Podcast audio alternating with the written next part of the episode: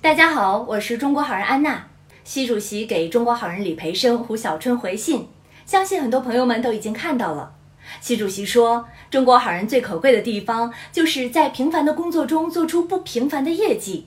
希望大家继续发挥好榜样力量，然后呢，积极传播真善美，传递正能量，带动更多的身边人向上向善。”那么，作为中国好人的我，肯定是会把习主席的嘱托融入到我的生活中和工作中。比如，我会给孩子们讲故事的时候，讲更多向上向善的好故事，让孩子们从小就培养出向上向善的好品格。请习主席放心，我们一定会坚守信念，不断努力，为身边人、更为下一代贡献出我们的积极的力量。